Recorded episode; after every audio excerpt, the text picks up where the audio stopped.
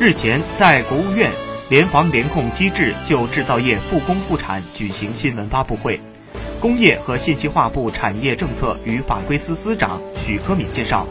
三月十九日以来，在保障国内需求的同时，已紧急向国外提供有创呼吸机一千七百多台，达到了今年以来提供国内总量的一半。近期疫情在全球蔓延，国外对医疗装备需求急剧增长。特别是对有创呼吸机需求特别大。